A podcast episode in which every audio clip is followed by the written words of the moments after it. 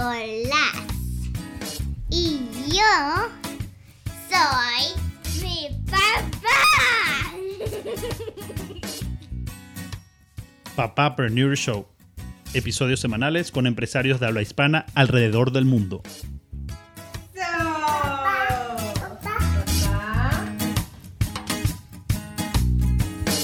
Bienvenidos todos nuevamente a otro episodio semanal de Papapreneur Show. Este programa está producido en su totalidad por Family Filmmaker, nuestra empresa de producción audiovisual acá en Calgary y prestamos servicios tanto en inglés como en español.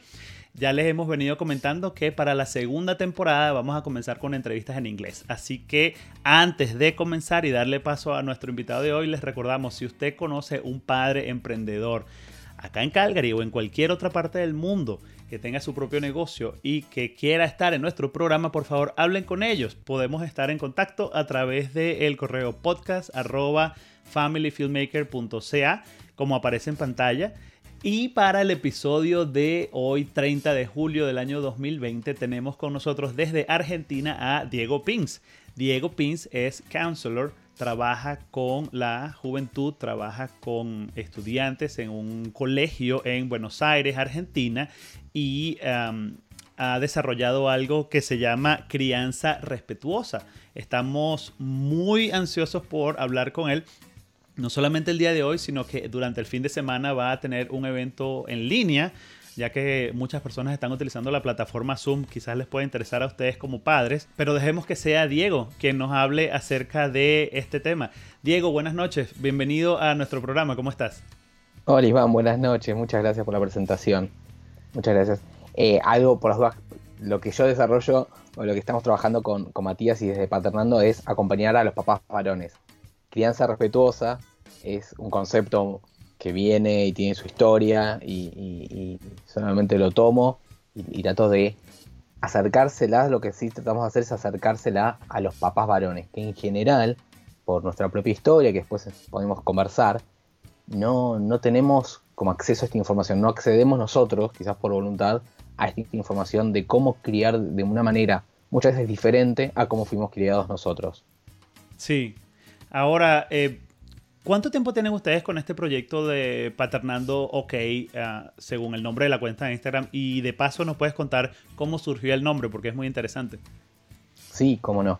Paternando OK eh, se genera hace dos años atrás, pero el, proyecto este creo que viene de toda nuestra vida. Digo, tanto Matías Criado, que es mi socio en esta aventura, como yo, creo que durante toda la vida fuimos generando y haciendo eh, cuestiones que apuntaron a este lado. Em, en ese sentido, bueno, es eso, es toda mi formación. Yo vengo trabajando con, chicos y adolescentes, como bien dijiste, desde realmente muchísimos años, desde que yo tenía 15 años incluso. O sea, realmente es mucho tiempo. Em, después, cuando empiezo en la universidad, empiezo a formarme en distintas carreras, distintas profesiones. La última que hago es counseling, y después de eso mm, hago un taller de eh, facilitación sobre eh, crianza respetuosa. El taller se llama de, disciplina positiva y me eh, recibo, me consigo la certificación para ser facilitador en disciplina positiva. Lo cual digo, bueno, con todo esto, ¿qué puedo hacer? Y me surgieron muchas ganas de empezar a hablar a los papás varones de esto. Cuando empiezo, me armo un perfil en Instagram, quiero ver quién estaba trabajando eh, con esto y realmente no encuentro nada. Lo único que encuentro es que justo Matías estaba en un espacio que se llama Paz Criando, que es un espacio de, un perfil que se arma en Facebook, donde papás de toda la Argentina empiezan a, conectarse. Eh, pero es más de compartir la paternidad lo que hacemos con Matías y el diferencial es que somos profesionales dedicados a esto. Y eso es también importante. Em, porque Matías es psicólogo, entonces todo, es apoyar toda nuestra formación desde nuestras miradas profesionales, aplicar y, transmitir y acompañar a los papás en todo el proceso de la paternidad. Y esto es súper amplio, porque que paternidad es desde hablar obviamente del hijo, desde el embarazo, el parto, el nacimiento, después las distintas edades, los distintos desafíos que nos presentan en este rol, incluso la pareja, incluso nuestra propia historia como hijos, o sea, vamos más atrás todavía. Nosotros como hijos, ¿no? que fuimos hijos de alguien, eh, más presente, menos presente, ya nos da una impronta o de alguna manera nos marca a cómo vamos a ser nosotros como padres. Nosotros trabajamos realmente en este concepto tan completo, holístico, de la paternidad. Y, es fantástico, la verdad, lo que vamos conociendo. Hay muy poco escrito, hay muy poco material escrito sobre la paternidad en sí mismo, ¿no? Como, como objeto de estudio, si querés, único y particular. Porque en este momento es particular, es muy diferente, diferente a cómo los varones llegamos al momento de ser padres que las mujeres como llegan a ese momento de ser madres. Porque nuestra historia es distinta, nuestros padres fueron como muy el padre tradicional, el que solamente se ocupaba de eh, trabajar y traer sostener económicamente a la familia. El ángulo del padre proveedor, de, entonces. Exactamente. Muchas veces el que eh, era el, el, que imponía la disciplina, ¿no? El que a través de a veces de la amenaza, del castigo, incluso del golpe, muchas veces era el que eh, vas a ver cuando venga papá. Eh, sí. Muy en general nuestros padres, digo por lo menos por hablar de mi caso, pero la mayoría, y esto lo, venimos, venimos escuchando mucho, eran padres que no jugaban con nosotros, que no se acercaban, que, nos ponían en el difícil lugar a veces de este, si éramos hijos varones, ¿no? Em, no podíamos, em, a veces con el fracaso también, esto es una historia, ¿no? Eh, tenemos que ser valientes, seguros y efectivos todo el tiempo, y era muy difícil que, bueno, esto es la cultura machista, ¿no? Lo que se conoce como la cultura machista, el patriarcado. Nosotros fuimos criados en eso, eso es algo que no, es muy difícil escapar. La cuestión es que cuando fuimos creciendo dijimos, bueno, nos impusimos de alguna manera, ¿no? Por toda esta historia, a seguir siendo muy buenos proveedores, a ganar plata, a, entonces nos pusimos a estudiar todo el tiempo, todo el tiempo que teníamos eh, se eh, invertía en eso o en salir, y no usábamos ese tiempo a veces para investigar otras cosas. Y cuando llegamos a ser padres, realmente llegamos con tan pocas herramientas y recursos Pensás que ni siquiera jugamos con muñecas nosotros, obviamente hasta mal visto. Y, además va como de la mano con el desarrollo de la sociedad capitalista. Luego, eh, como es difícil verlo cuando estás en el medio de la tormenta, pero nos hemos movido, de hecho, eh, desde los 70, 80, 90, hemos ido avanzando desde la sociedad capitalista que soportaba ese modelo del padre proveedor y de figura de autoridad hacia algo ya más de la era que llamaron la era de la información, cuando salió el Internet 1.0, estamos hablando de los 90, y después ahora, más recientemente, si podemos hacer como cámara rápida y llegar al presente de la era del, del mundo capitalista, pasamos a la era de la información y ahora a la era del conocimiento. Entonces, de pronto se empiezan a conectar los puntos y lo que servía para aquel momento como figura paterna ya no está funcionando. De hecho, em, em, la pretensión o la aspiración de este programa, de este podcast Papapreneur Show, eh, ha sido desde el principio cambiar el paradigma de ser padre una entrevista a la vez. Sin embargo, vemos que trayéndote al programa tenemos tantas preguntas para ti, tantas cosas que, eh, eh, por favor, síguenos contando, que estamos, estamos encantados con lo que nos estás contando. Bueno, muchas gracias a mí me encanta, me apasiona tanto este tema que puedo estar hablando un montón, entonces, este, párame si en algún momento lo consideras necesario. Porque el cambio es, tan profundo, digo, las mujeres en esta salida también a, la sociedad, en salida a trabajar, eh, empiezan a generarse muchas disparidades, entonces, eh, por ejemplo, acá en Argentina la licencia por paternidad es de dos días nada más. No way. Entonces, es muy poco tiempo, acá solamente eh, el papá debería usar esos dos días para hacer trámites administrativos, no para cuidar a su hijo. O sea, la mirada, por lo menos acá, lo que está es, claramente en este momento esa. la de. Es nada. ¿Allá cuánto es? Eh, creo que tenemos a partir de 90 días, creo. Ah, claro, una diferencia enorme. Bueno, eso es. y en Latinoamérica yo entiendo que está más parecido a este modelo de pocos días. Hay algunos convenios y algunas trabajos puntuales pueden tener un poco más, 10 días, 15, 20, pero no, yo no sé si alguno llega al mes. puedo, estar equivocado porque la verdad, la verdad, eh, cuando han nacido mis dos hijos, mis dos hijos nacieron acá en Canadá y para ese momento hubo un cambio. A ver, yo llegué, yo llegué en 2013 a Canadá. Para el final del año 2014, nuestro primer hijo estaba naciendo y ya habíamos tomado la decisión de cómo modificar toda nuestra vida para no tener que responder a horarios de eh, empleadores, sino nosotros, nosotros tratar de manejarnos por nosotros mismos. O sea que llevamos siete años en esta carrera de ver cómo hacer para estar realmente presentes. Claro, tal cual, tal cual. Este, que bueno, esto es un desafío, por supuesto. Eh, a veces aquí Latinoamérica es, muy difícil, incluso el, emprendedor debe dedicarle muchas horas a que su proyecto avance y, se mantenga. Entonces es, una situación compleja en ese sentido para, el papá. Y también es compleja por, cuando, el, cuando el papá decide no ir a trabajar, decide quedarse en su casa, bueno, y es la mujer la que sale a, trabajar, todavía es extrañamente visto, por lo menos, digo, siendo eh, precavidos y cuidadosos con las palabras, pero no, no, es, no es lo que en general se da. Sí. Así que bueno, es fantástico todo este cambio de paradigma que se está dando así de a poquito, paso a paso, como tú dices. Em, y, a, eso vamos, porque la verdad lo que está pasando es mucha soledad de los papás varones. La verdad, nosotros entendemos, hay en, psicología se entiende que cuando nace un bebé hay una diada que se construye, se constituye entre la mamá y el bebé. Y el papá debe sostener esa diada. Pero lo que estaba pasando es que el papá queda muy solo. Entonces realmente queda con muchos miedos, muchas angustias, eh, mucha emocionalidad que no la puede transmitir a nadie, en general ni su familia a veces lo puede escuchar, ni sus amigos tampoco, entonces realmente queda muy solo. Eh, esa es una situación que también vemos muy común, es el papá que quiere quedarse, entiende que debe quedarse eh, una noche no más o durante mucho tiempo con su mujer acompañándola a ella para que no sobrecargarla, a veces por sus amigos es mirado como dale, o sea, pollerudo, este, Uy, ya cómo cambiaste.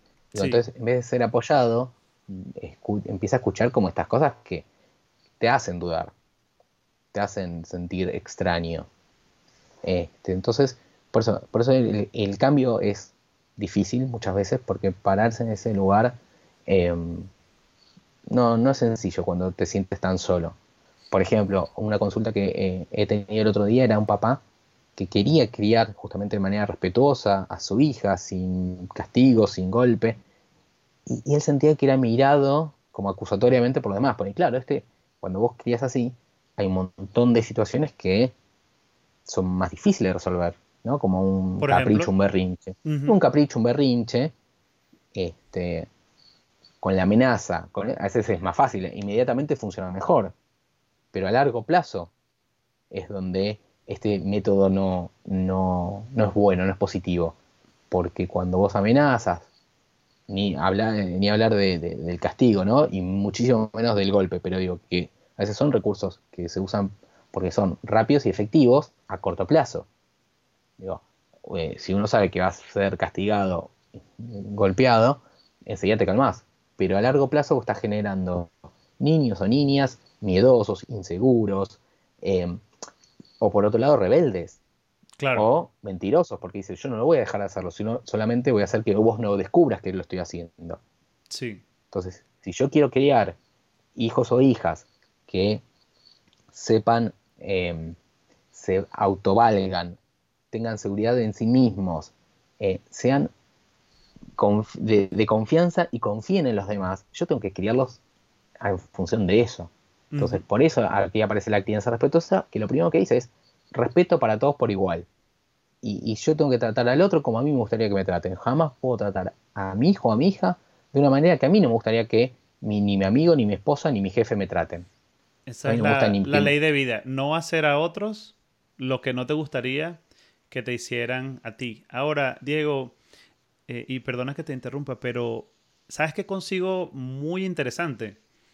Que como me comentabas antes de comenzar la entrevista, fuera del aire, me comentabas que te dedicas en tu día a día, en tu, en tu digamos, trabajo diario, te dedicas a asistir a estudiantes en las necesidades que puedan tener fuera de la cátedra. Es decir, no tienes una, una asignatura, una materia, una materia como tal, sin embargo, caminas de la mano con los estudiantes para guiarlos en las dudas o, digamos, inquietudes que puedan tener eh, en el ámbito, digamos, en el ambiente académico, pero no sobre las cosas académicas. Y no únicamente, sí. Lo, describo, lo describo de esta manera porque cuando le das la vuelta a eso, es algo así como, ¿sabes? Como cuando dicen, no sé, barrendero de día y superhéroe de noche o cualquier profesión de día y cualquier otra cosa de noche, lo digo porque estás tomando los dos ángulos, ¿sí? el ángulo de aproximarte desde estar en contacto con el estudiante o digamos con el joven o con el niño durante el día, durante lo que haces eh, por, por, por, como digamos, ejerciendo tu profesión y tu pasión eh, por el mundo académico. Y luego, cuando estás fuera de ese empleo, atacas la otra parte, que es decir, ¿qué hay dentro de ese papá? que lo lleva a ser así, que lo lleva a comportarse de esa manera. Entonces, estás haciendo como una dupla. ¿ah? De, día, de día en el trabajo haces una de las partes de la ecuación y luego en tu práctica de los talleres y de Paternando OK y de toda esta iniciativa, entonces atacas el otro lado. Me parece me parece súper interesante porque muchas veces nos centramos solamente en un ángulo del problema y pues estoy, estoy aprendiendo, a ver, yo soy una persona demasiado como que eh, mi esposa me echa broma y me dice que soy mononeuronal porque hago una sola cosa a la vez. Pero cuando puedes ver la cosa desde diferentes ángulos, a lo mejor puedes conseguir la solución más rápidamente, más, más fácilmente. Y, de verdad que me encanta escuchar la, iniciativa que están teniendo con esto. ¿Por qué no nos cuentas un poco más acerca de este, este approach, este acercamiento que hacen eh, con los padres y, cuáles son los eventos que tienen. Porque, por ejemplo, este fin de semana, te decía antes, estoy muy, muy, muy contento de eh, ser eh, asistente, de ser participante en lo que van a ofrecer vía electrónica. Tienen un, seminario vía Zoom. Cuéntanos. Correcto. Eh, bien, primero vamos por partes. Muy buena observación has hecho y gracias, porque es verdad, y, es una ventaja o es una mirada que tengo esto de, poder ir, siento que voy para adelante y para atrás en el tiempo, con esto de mi trabajo con los adolescentes. Yo ahora eh, trabajo con adolescentes de muchas edades, en este año particular estoy con los de 14, 15 años. Y esto que está diciendo es tan cierto, porque yo tengo esa mirada, y, no del libro, sino del, adolescente real, lo que está pasando aquí ahora, eh, eh, en este momento con los chicos, y tiene mucho que ver con cómo fueron tratados de, pequeños y cómo son tratados ahora de, más adolescentes por sus propios padres. Entonces, eh, lo que yo voy diciendo no solamente es lo, que voy leyendo de los libros, sino también lo que observo y, observo y pongo en práctica. Entonces, em, con esa mirada es como ah, afrontamos y encaramos todos los talleres también. Porque lo que yo te estoy diciendo ahora, cuando pensamos a largo plazo la crianza respetuosa, yo sé lo que es un adolescente y sé lo que es un adolescente cuando se siente escuchado, acompañado y valorado por sus padres cuando, que cuando no lo es.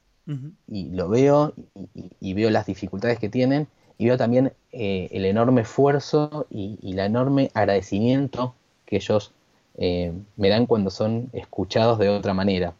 O sea, cuando son aceptados, cuando son reconocidos y, cuidados desde ese lugar. Entonces, por transmitirle esto a los papás, que muchas veces vamos pensando en el día a día, porque salvo eh, que tengas algún adolescente cerca, es difícil pensar a tu hijo en adolescente. Es como que el salto es tan grande. Eh, pero cuando le puedo transmitir esto, ojo, lo que tú haces ahora va a tener consecuencias, tanto positivas como negativas el día de mañana y dentro de muchísimos años. La educación y la crianza tienen esta particularidad, es que eh, uno no obtiene resultados inmediatos, salvo, como decíamos antes, con el castigo, la amenaza. Eh, soluciones cortoplacistas. Son soluciones cortoplacistas. Entonces, en el momento parece que uno cumplió con su objetivo, eh, el niño y la niña dejan de llorar, el niño y la niña apagan la televisión, el niño y la niña se a estudiar, pero a largo plazo vos estás metiendo bajo la alfombra, porque ese niño no está disfrutando del estudio, está apagando sumisamente esa televisión y no le estás dando las herramientas ni los recursos para que sea autosuficiente el día de mañana y cuando quiera emprender lo que sea, se conozca a sí mismo y pueda tomar mejores decisiones. Entonces, toda la crianza, cuando entiendes que es un plan a largo plazo, que cada cosa que haces va sumando ladrillos a esta pared de construir juntos.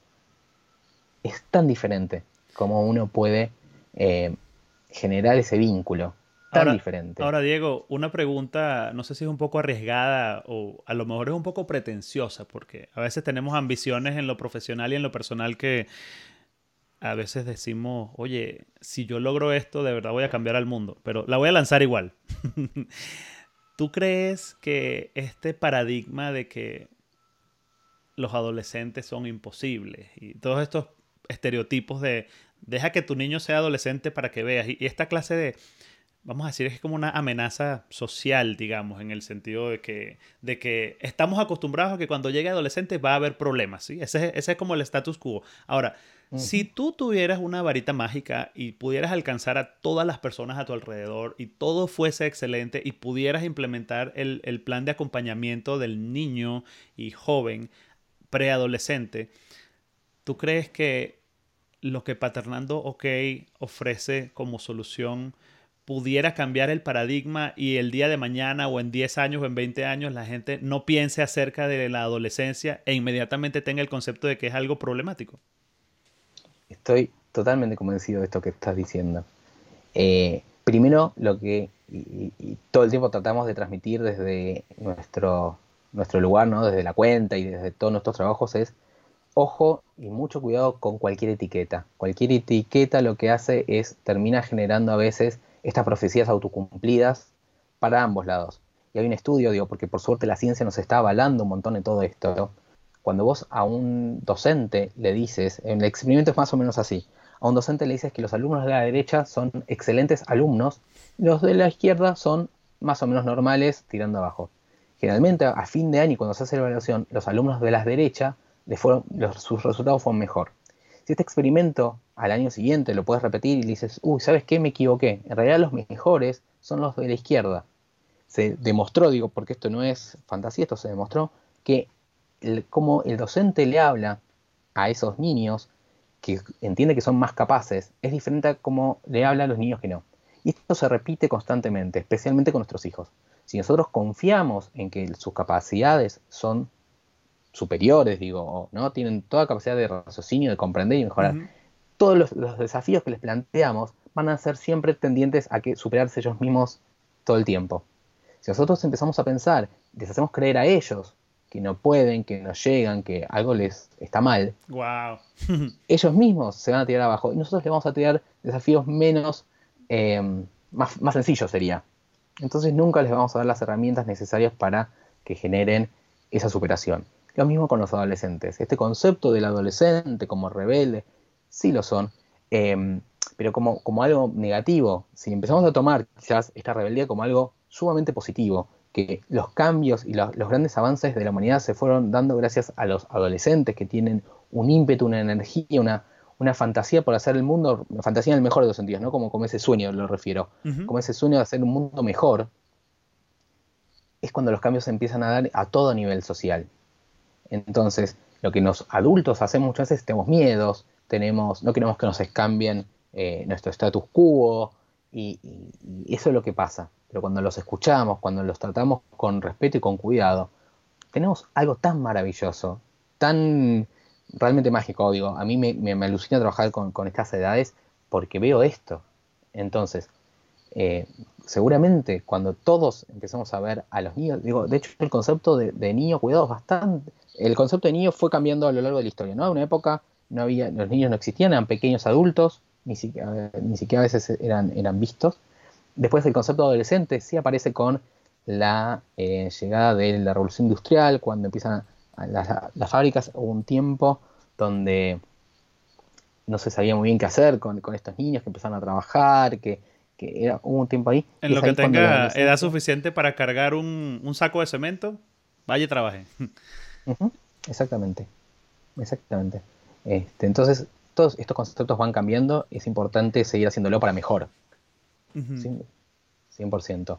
Eh, y de hecho, bueno, es verdad que la, neurociencia, lo que ahora está demostrando es que el cerebro se termina de formar a los 25 años aproximadamente. Hay toda una parte que es el, eh, el logro frontal, ¿sí? frontal digo bien, que se termina específicamente, el lóbulo frontal es el que se ocupa de ponerse límites, de, como de controlarse a sí mismo. Como justamente se termina de desarrollar a esa edad, es por eso que muchas veces vemos en los adolescentes ese ímpetu y ese animarse un poco más que cuando empezás a ser adulto no lo haces, no es tanto. Sí. Esto, hasta la ciencia empieza a entender que también hay una cuestión biológica en todo esto. Eh, y bueno, nada, rescatar lo maravilloso de cada uno. Así que sí, yo creo que es un cambio social enorme. Además, y permíteme con esto, el cambio también se da, porque también está estudiado, que cuando los dos, digo, la, la, historia linda y fácil para mí es, hablar de cuando el papá se involucra a los hijos, los chicos, las hijas, salen más seguros de sí mismos, más confiados, les va mejor socialmente y hasta académicamente. Yo creo, y esto es mi, opinión, habría que investigar, pero tiene que ver con esto, es los, tanto los dos, papá y mamá, o, como esté conformada esa familia, ¿no? Porque digo, para empezar a hablar de la multiplicidad de, familias, ¿no? Mamá, mamá, papá, papá, digo, hay un montón de multiplicidad de familias. Em, cuando eso, eso es un mundo. Si hay uno de esos dos, no importa, mamá, papá, que no los está mirando adecuadamente, y esto me refiero a que ellos sientan ese amor. Porque quizás muchos adultos, y esto la vieja del viejo paradigma era, yo voy a trabajar y voy a estar todo el día fuera por amor a mis hijos, a mi familia, porque les traigo de comer y les traigo el dinero para sostenerlo. Bueno, pero sí, se entiende lo que quiere decir, pero ese, ese niño, esa niña necesita el papá presente, necesita ese abrazo, no, entiende tan claro que lo que está haciendo es generar ese dinero para comer. Después, mucho más grande, va a poder entenderlo y va a poder perdonar si necesita, digo. Pero en el momento necesita otra cosa. Entonces, eh, la importancia... ¿En qué edad, perdona que te interrumpa, en qué edad comienzan a entender este concepto de que el papá tiene que ir a hacer algo para luego venir, para luego proveer? Porque de verdad que me ha pasado, mi, mi, mi hijo tiene cinco años y medio y las conversaciones se hacen interminables de... Él, él devuelve la pregunta, devuelve la pregunta y dice, pero ¿para qué haces eso? ¿Por qué no te puedes quedar acá? Eh, a ver, la respuesta, yo creo que la respuesta es múltiple. Por un lado, los chicos empiezan a entender esto, empiezan a entender cuando ellos empiezan a ahorrar, cuando eh, entienden lo que es el dinero mm. y, que, con dinero podemos comprar cosas y sin él el juguete que quieren no podemos comprar o prefiero ahora no comprar este juguete para ahorrar un poco más, un par de cumpleaños más quizás y comprarme un juguete más grande o diferente. Eh, entonces el concepto del dinero empiezan a manejarlo. Creo que esto fuertemente uno entiende recién cuando es padre de vuelta, ¿no? Lo que significa eh, ese esfuerzo y lo que significa ese amor y, antes es muy difícil entenderlo. Eh, pero bueno, por eso eh, yo creo que igual es esto, es, los chicos sí lo, empiezan a comprender desde esa edad, 5, 6, 7 años. Mm. pero bueno, pero es, hay tiempos y tiempos de calidad también, ¿no? el otro día lo que había decidido, por ejemplo, con, con mi hijo, venía estando realmente muy, como muy rebelde. Bueno, estamos acá en Buenos Aires, estamos en plena cuarentena en este momento, o sea, estamos todos aislados en cada uno en su casa. Eh, entonces es un tiempo muy difícil, los chicos no están yendo a la escuela. Y, estaba él muy mal, bueno, nosotros también económicamente es todo un, hay, un, hay un parate muy fuerte.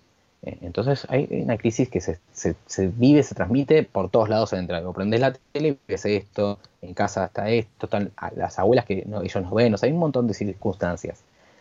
Eh, y yo, bueno, trabajando desde casa muchas veces le digo, bueno, estoy más tiempo con él. Pero en realidad que me da cuenta que estaba mucho tiempo con el celular también.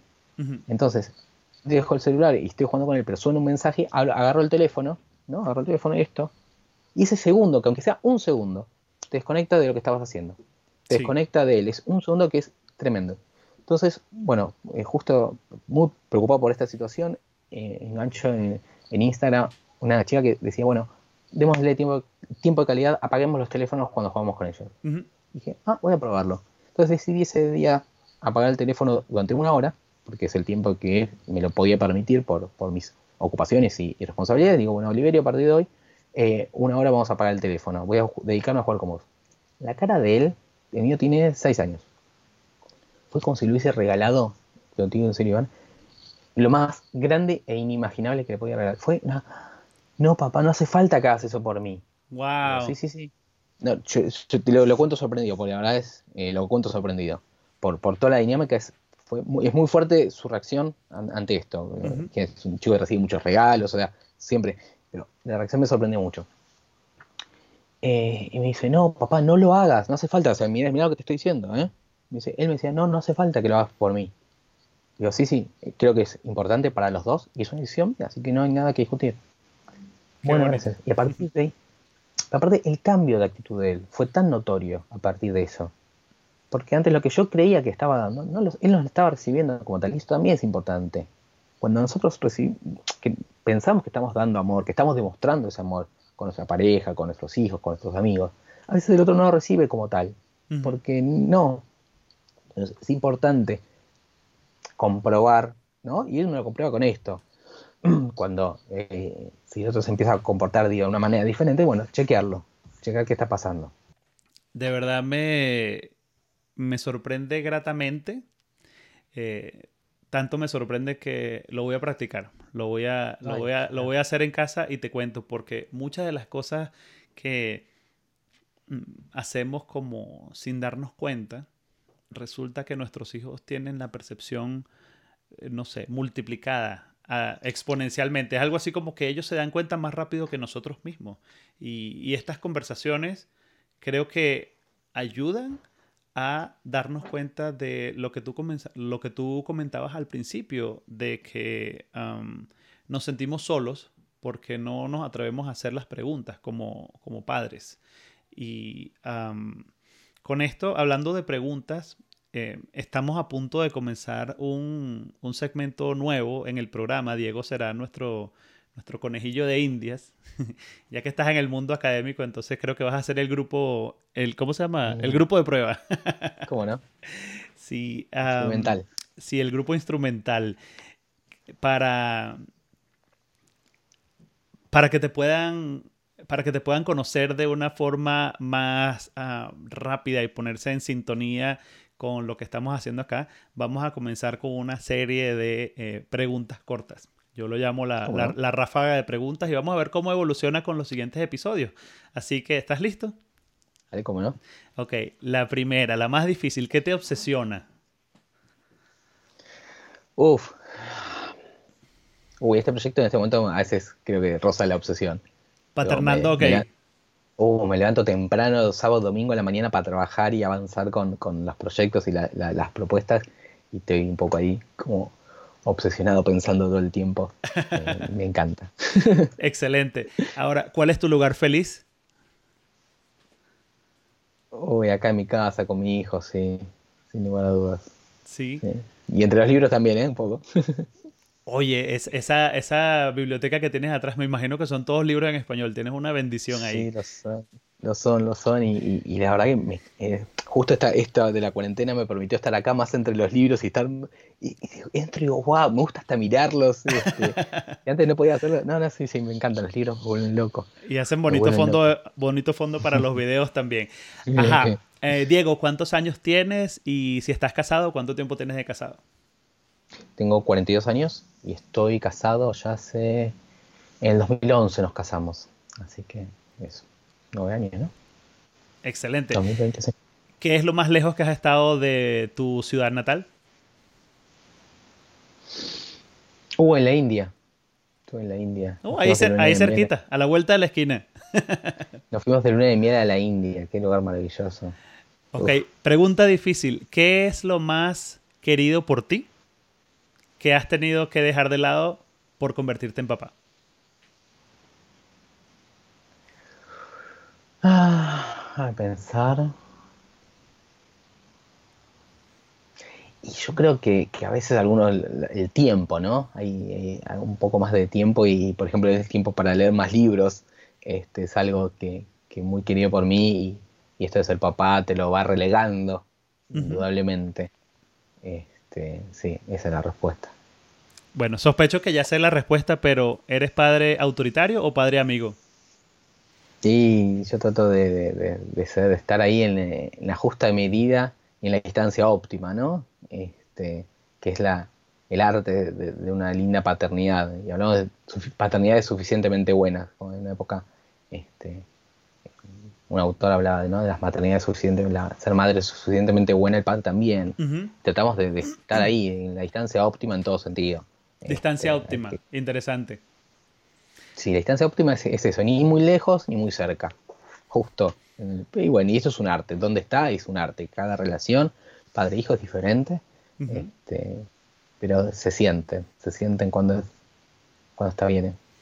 Ahora, ah, Diego, una pregunta a futuro, pero que te hace mirar hacia adentro. ¿Cómo quieres ser recordado cuando ya no estés?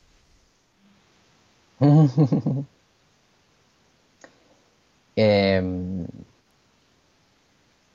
está pensando porque desde el ego eh, me gustaría esto, ¿no? De ser reconocido como estar en este, eh, eh, ser un pionero en toda esta movida de, la paternidad respetuosa, este, generando un movimiento, pero eso es el ego.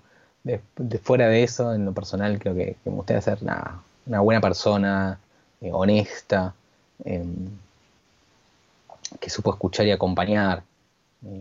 creo que anda por ahí sería la respuesta. Mm, muchas gracias. Ahora, Diego, hobbies o digamos pasatiempos, tengo que... Fuera del aire te decía que tengo que empezar a leer más contenido en español porque todo me está saliendo en inglés. En la, mente no se me ha pasado el switch. ¿Cuál sería tu pasatiempo predilecto? Leer me encanta. Sí, leer me encanta. La natación me encanta. Este, que ahora hace mucho no puedo hacerlo. Em, después me había comprado hace poco de grande, me agarró eh, un como se llama? Una tabla de, longboard, para andar en longboard. Oh, este, nice. Pero eso lo empecé a hacer de grande, vos sabés que de chico nunca tuve acceso a eso, pero de grande hace dos años, 40 años. El longboard son las patinetas que son como largas y que la punta es un poquito puntiaguda, eh, diferente, a las que, diferente a las de hacer piruetas, ¿no? Correcto, sí, sí, sí, sí. nice. Este, sí, fantástico. Y es bastante sencillo de, aprender, la verdad que para, para que es distinto al skate, que quizás es un poco más complejo de pasar ruedas. Este es bastante sencillo de andar y es muy divertido. Este, ¿Y lo haces, lo haces con Oliverio? Eh, un poco sí, sí, sí. Por suerte él es súper mandado para hacer las cosas. Ahora, eh, hace un tiempo le habíamos regalado unos rollers, los, patines, los patines en línea. Y ahora le encantó, así que está saliendo y, y de a poquito va, vamos haciendo esos deportes, andar en bicicleta también, ya lo haces un montón sin rueditas, entonces salimos a andar un poco en bicicleta, eso me encanta. Bueno, y la última pregunta de la ráfaga de preguntas rápidas sería si Diego de hoy en día pudiera ir al pasado. ¿Qué le diría al Diego antes de ser papá para su, para su paternidad exitosa? Pues se me ocurre, no compres tantos chupetes porque no los va a usar. ni tampoco tanta mamadera, porque no. este, por suerte yo tuve la suerte, vos sabés que, me pasó esto. Terminé la carrera de counseling justo antes de que él nazca. Y la verdad que eso fue una bendición. Entonces, un montón de. que por supuesto cometo errores todo el tiempo, pero incluso hasta esos errores los aprendía a vivir como partes naturales del ser humano y que somos personas y no castigarme ni por eso y pedirle perdón enseguida. De hecho, yo muchísimas veces le pido perdón y le he pedido perdón desde que tenía días de vida. O sea, Oliverio, bebé, bebé días, perdóname si algo este, no, hice bien y así a medida que fue creciendo, obviamente lo, lo continuó y, más argumentos. Entonces, la verdad es que eso fue una suerte muy grande haber podido tener acceso a eso, ¿no? A, entender a la aceptación incondicional por el otro, por mí o por mí mismo, ¿no? Aceptarme a mí también hasta de esa forma incondicional. Obviamente me enojo cuando me equivoco, pero enseguida trato de salir de ahí y estoy es reparar. Y reparar muchas veces es pidiendo perdón y haciendo algo diferente y aprendiendo de eso. Y la verdad es que eso fue, estuvo, muy bueno. Me, ahorró muchos disgustos. Este, y así todo, obviamente uno se equivoca y me equivoco todo el tiempo. Pero repito, cuando encuentro una situación de esta es tratar de reparar, pedirle perdón a él principalmente em, y seguir para adelante. Sí, sí, sí, sí. Así que por eso está, ese estuvo bueno que pasó. Interesante. Bueno, Diego, ese fue el experimento de la nueva sección Ráfaga de Preguntas. Si les gustó esta sección, por favor, uh, coméntenos en, los comentarios de, del chat. Y creo que hemos conseguido corrígeme si me equivoco, Diego, pero creo que hemos conseguido que tenemos una meta común. Hablábamos cuando estábamos preparando el programa que para Papapreneur Show como programa y para nosotros como persona, el, el objetivo de esto es cambiar el paradigma de ser papá una entrevista a la vez. De pronto la consultoría, el counseling que Diego está dando quizás persigue lo mismo. Y eh, como estamos llegando ya al final del programa, quería invitarte, Diego, a que compartieras con todos nosotros sobre el evento que tienen este fin de semana. ¿Todavía tienen espacio para que se inscriban más padres? Sabes que no, por suerte no. Este, lo cual nos anima a seguir haciéndolo. La idea es que yo creo va a ser de, seguir repitiéndolo por una vez por mes, porque es súper necesario. Eh, fue un, taller que lo alargamos y realmente a los tres días casi lo tuvimos completo. Por, entonces, eh, es un taller precioso la verdad que está buenísimo. Yo les, pido que nos sigan, que, entren a chumear un poco, a revisar un poco qué es lo que estamos haciendo eh, ahí en, Instagram. Es, como la, red social principal. Después se replica en Facebook. Tenemos un canal de YouTube donde vamos subiendo eh, algunos videos y algunas propuestas. Pero bueno, como que el fuerte lo, centramos ahí por el momento. Y ahí vamos subiendo desde textos donde reflexionamos sobre algún aspecto, sobre algún aspecto de la paternidad, hasta todas las propuestas más compartidas y de encuentros y de talleres. Ahora vamos a arrancar con un proyecto nuevo que es grupos de papás, donde una vez por semana, durante una hora y media, juntarnos y, conversar sobre nuestras paternidades, compartir nuestras experiencias, este, con un formato distinto al taller. A veces el taller sí, ya vamos nosotros con algún planteo más puntual. Como vos bien decías, este sábado es crianza respetuosa, cómo construir límites, porque lo que vamos a hablar es sobre la construcción de los límites hacia nuestros hijos, no de poner límites, que es, un, es diferente, realmente es diferente el concepto y desde dónde lo, pensamos. El próximo sábado, el 8, vamos a hacer un taller sobre papás en las dulces espera, donde damos un montón de información y compartimos emociones sobre eh, con estos papás que están embarazados en este momento que cómo va a ser el momento del parto en sí mismo, porque muchas veces, y más cuando sos padre primerizo, la sala de partos es un lugar desconocido. Sí. Es un lugar que, yo me acuerdo cuando tuve la experiencia, me dio miedo, no me gustó, no me gustó cómo lo, lo, atravesé tan, pero me faltaba mucha información. Y los primeros días cuando llegamos con el bebé a casa, cuestión que también, como nos pasa como papás, y el otro día en uno de los talleres nos decían los papás, y se habían puesto a pensar de que es verdad, una vez después del parto, ahí estás con el bebé y qué hago con él. sí. Este, pues el objetivo a veces se pone en el momento del parto. Bueno, ya está. Y ahora, bueno, hablamos un poco sobre esa ahora.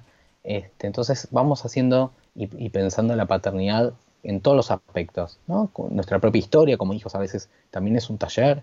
Eh, la idea es esto, ir, ir trabajando entre todos todos los aspectos que hacen a, a nosotros como personas y cuanto más trabajados estemos, menos mochila les cargaríamos a nuestros hijos o nuestras hijas. Excelente. Ah. Ahora, em, ya que están llenos los cupos para este sábado, ¿ustedes piensan poner ese material disponible de alguna otra forma o hay que esperar una próxima convocatoria? Algunas cosas vamos subiendo a las redes, como te decía, contando, pero si no, sí, hay que esperar una próxima convocatoria. La verdad que el espacio de taller en ese sentido em, por lo menos tampoco lo queremos enlatar, porque nos parece tan importante, eh, especialmente por lo que veníamos hablando, ¿no? que el varón comparta, no que lea este, cual alcancía, ¿no? Este, donde se va metiendo información, sino que compartamos eso, porque no, son, no se trata de técnicas ni de recursos aislados, sino es toda una construcción que tiene que ver con una mirada, una, mirada del otro diferente, y, que no funcionan las técnicas aisladamente. De hecho, eh, ¿no? A veces si uno descontextualiza algo, lo puede aplicar muy mal. Sí. Eh, y, si no, no, tiene todo un, trasfondo, eh, termina siendo, no son efectivas, no son efectivas. Entonces, por eso creemos fuertemente en los talleres, son talleres con grupos bastante reducidos para poder encontrarnos. Esto del encuentro entre varones, hablando sobre paternidad, y que a veces en dos horas o, dos horas y media logramos estar hablando de eso únicamente, es fantástico porque muy pocas veces se le dedica tanto tiempo, le dedicamos tanto tiempo a compartir con otros sobre este tema, menos con varones. A veces con las mujeres podemos llegar, pero entre varones es más difícil. Entonces por eso los espacios en principio no los grabamos este, para cuidar obviamente la intimidad y el espacio de, confianza eh, en sí mismo. Sí. Bueno. Así que. gracias por, por, contarnos acerca de los seminarios que están teniendo. Me encantan las ideas. Voy a, voy a hacer su, eh, ¿cómo se llama? Antena replicadora, porque cada vez que conseguimos un mensaje que vale la pena compartir, nos sentimos identificados y con mucho gusto lo vamos a hacer. Ahora, para cumplir con el formato del podcast y del programa de Papapreneur Show, tenemos que tocar una cosa y nos quedan dos minutos solamente para hacer esto, que es la parte de los desafíos. ¿sí? Eh, normalmente en, durante todo el programa estamos explicando quiénes somos y de dónde venimos. Ahora, cuando piensas en hacia dónde vamos, ¿cuáles son los desafíos de Paternando OK en cuanto a presencia en medios, em, distribución, estrategias de comunicación, alguna cosa en ese ámbito que se te pueda ocurrir, entonces podemos hacer un poquito de tormenta de ideas y si la solución funciona para ti, excelente, y si alguien de los que nos escucha puede tomarlo como inspiración para resolver algún problema que tenga, entonces perfecto. Y la verdad que, que estamos pensando todo el tiempo cómo llegar a más papás, porque por supuesto que nos interesa crecer profesionalmente, y, sostenernos económicamente de este proyecto, también entendemos y, valoramos el cambio social que significa. Eh, y la verdad que es, es un hermoso encuentro de dos realidades, ¿no? La económica, la de sustentabilidad, este, por supuesto, pues esto queremos vivir y, y tenemos que seguir continuando nuestras vidas, y aparte el cambio social. Entonces, es un lindo proyecto que tiene que ver con las dos cosas, por eso cuanto más papás lleguemos y a más familias lleguemos, sabemos que le estamos haciendo también un bien y ese granito de arena que, nos motiva, ¿no? Ese granito de, arena para mejorar y dejar un mundo un poco mejor al que como recibimos. este, entonces, sí, el desafío es este, cómo crecer, cómo sostenernos, digo, poder dedicarnos más tiempo y más horas a esto. Cuando escucho la palabra expansión, eh, lo primero que se me ocurre preguntarte de vuelta es, ¿dejarías el aula de clase por darle paso a tu negocio? uf es difícil esa, respuesta, porque por un lado, y como decíamos antes, la verdad que el contacto con los chicos es un contacto con una realidad que está buena, a mí me gusta mantenerla. Eh, quizás lo que me gusta, pues, no sé, en un momento hacer es reducir la cantidad de horas dedicado a eso para no perder todo el contacto, pero eh, la verdad que este proyecto es alucinante, hay tanto por hacer y hay tanto por, por seguir avanzando que, que sí, me gustaría quizás de poder dedicarle un poco más de, tiempo y, mejorar un montón, no, siempre lo que se puede mejorar en cantidad de, cosas que implican tiempo, digo. Claro. No, es otra cosa. Bueno, para, para ayudar a que un proyecto o, un emprendimiento se expanda, he escuchado de algunos mentores que he tenido recientemente tres, tres procesos grandes y que bueno, cada uno hay que hacerle como doble clic y expandirlo, pero en aras del tiempo, los procesos son automatización. Claro. Después delegación. Y después eliminación. Quizás el que no se explica por sí mismo es eliminar. ¿Eliminar qué cosas? Eliminar procesos redundantes. Eliminar em, actividades que están quitando tiempo y que no apoyan el objetivo original. Entonces, entiendo que tu objetivo original está súper claro. De pronto no nos va a dar tiempo en esta oportunidad, en esta cita de hoy, para ahondar en la parte de automatización. Sin embargo, la expansión la comenzamos, a, la comenzamos a hablar cuando originalmente les pregunté acerca del seminario hace como un mes y decían, oye, estamos aceptando el pago por esta cantidad de moneda local. Ya de una vez pasarse el switch y decir, bueno, hagamos esto una solución eh, eh, mundial, internacional, ya es un paso hacia la automatización. Y como ese ejemplo, muchos otros. Y luego la parte de delegar está, como, como bien decías tú hace unos momentos, dejar un momento el, el ego profesional de lado y pensar que puede haber otras personas que hagan esta tarea de la mano conmigo o bajo mi supervisión para que podamos expandirnos un poco más. Creo que son las tres maneras de, de ah, ¿cómo se dice? Ubicar el proceso de expansión en, palabras, en palabras y en acciones Escalarlo. Escalarlo, sí. Escalarlo. Creo que eso era lo que estaba buscando. Correcto. Así que, bueno, si, si ustedes tienen alguna ah, duda sobre cómo ayudar a que su negocio o su emprendimiento se expanda, piensen en estas tres cosas. Automatización, delegación y eliminación. Eliminación. Vamos a dar cierre a la entrevista de hoy. Encantadísimo, Diego, de tenerte aquí con nosotros el día de hoy, como decías, de punta a punta en, eh, de un continente, de, de Sudamérica a Norteamérica. Estamos bien arriba aquí todavía. A veces son las 10 de la noche y todavía hay sol. Tan arriba estamos. Y, bueno, eh, hemos compartido una hora de conversación muy amena, muy fresca. Me quedan muchísimas preguntas en el tintero, como decían antes, para Diego y para toda la iniciativa de Paternando OK, que nos encantó. Eh, envíenos sus preguntas, por favor, a podcast.familyfilmmaker.ca. Igualmente conecten con Diego a través de sus cuentas en Instagram. Eh, Paternando OK es la cuenta principal, como la están viendo en pantalla durante todo el programa. Y um, no me queda más que agradecerte, Diego, por eh, tu tiempo el día de hoy, por querer cambiar el paradigma de la paternidad con esa mente tan clara y conectando los puntos de todo lo que ha pasado en tu vida para que llegues al día de hoy con, con estas ganas de, de, cambiar el mundo. Bueno, muy agradecido yo. La verdad que muchísimas gracias, Iván. Eh, me encantó esta charla, esta entrevista. Eh, me, me, me llevó a lugares diferentes, así que realmente Muchísimas gracias, fue un placer enorme estar acá con, con vos y con el resto de la gente. Excelente. Para ustedes, gracias una vez más por su sintonía. Ha sido un gusto tenerlos acá.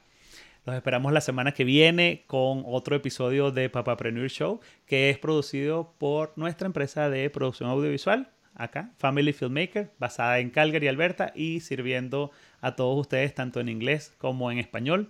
Nos vemos la semana que viene. Bye.